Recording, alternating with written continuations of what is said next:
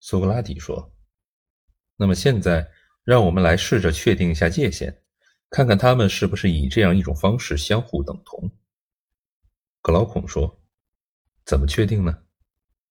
苏格拉底说：“同一事物显然不可能在同一个方面同时施予或者承受来自相反的力，因此，我们只要发现心灵的功能出现类似的相反现象，我们就能知道这不是同一事物在起作用，而是很多种不同的事物在起作用。”格劳孔说：“很好。”苏格拉底说：“请注意我的话。”同一事物的同一部分有可能既在动又保持静止吗？格劳孔说：“不可能。”苏格拉底说：“让我们表示的更清晰一些，以免讨论过程中有分歧。例如，一个人站着不动，但他的头和手在动，因此说它既在动又没动。但我们不会说这样的表述是正确的，而是会说它的一部分没动，另一部分在动。这样说对吗？”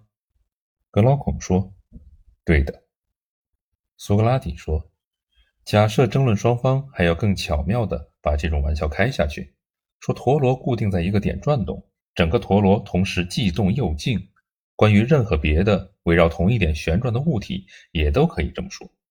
我们应当反对这种说法，因为在这种情况下，静止和运动着的不是物体的同一部分。”我们应该说，这个物体有一根贯穿了轴心的直线和边线，而这根直线不向任何一个方向倾斜，那么这个物体就是静止的。如果以那条边线为对象，这个物体就是在做圆周运动。但要使物体的轴心线在转动时摇摆了，这个物体无论怎样也不能说是静止的。格劳孔说：“这样说更明白。”苏格拉底说：“那么就别让这一类小聪明的话题把我们搞糊涂了。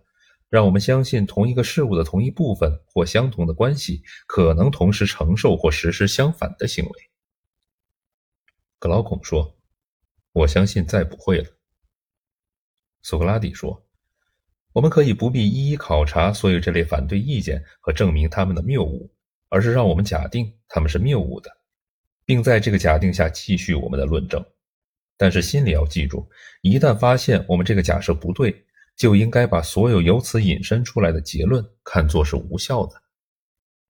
格劳孔说：“必须这样。”苏格拉底说：“另外，我要问你，同意以下这些以及诸如此类的事情都是彼此相反的吗？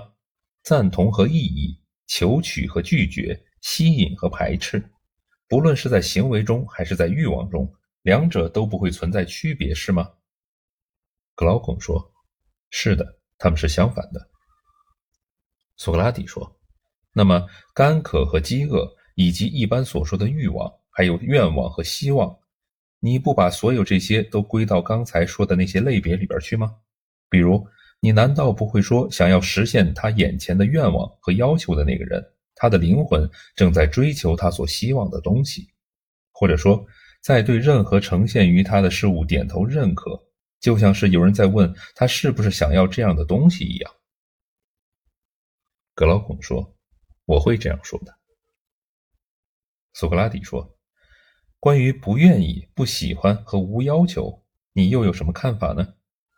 我们不应该把它们归入到灵魂的拒受与排斥，一般来说，归到与所有前者相反的那一类去吗？”格劳孔说。应该，苏格拉底说：“既然如此，那我们可以说，欲望构成了一类事物。这类事物中最显著的成员就是饥饿和干渴带来的欲望了。”格劳孔说：“我们将会这样认为的。”苏格拉底说：“这两种欲望不就是对饮料和食物的要求吗？”格劳孔说：“是的。”苏格拉底说：“我们以渴为例子。”通常的说法是说心灵对饮料的欲望，但我们在此除饮料之外，还提到了别的吗？例如是怎样的饮料，热的还是冷的，多少等等。总而言之，我们是否指明了想要获得的是什么饮料吗？但假设渴的同时还感受到热，那么欲望便会要求冷的饮料；如果渴的同时还感受到冷，那欲望就会要求热的饮料，不是吗？如果渴的程度大，所渴求的饮料也就多；如果渴的程度小，所渴求的饮料也就少，对吗？单纯渴本身所要求的不外是得到饮料，而不会同时还有别的要求。饿也是一样的。格劳孔说：“是这样，每一种欲望本身只要求得到自己本性所要求得到的那种东西，特定的这种欲望才要求得到特定的东西。”苏格拉底说：“这里可能会有人提出反对意见，说。”没有人只要求饮料而不要求好的饮料，只要求食物而不要求好的食物，因为所有的人都是想要好东西的。因此，既然渴是欲望，他所要求的就会是好的饮料。别的欲望也同样。我们最好不要被这种反对意见搞糊涂了。格劳孔说：“反对意见看来或许是有点道理的。”苏格拉底说。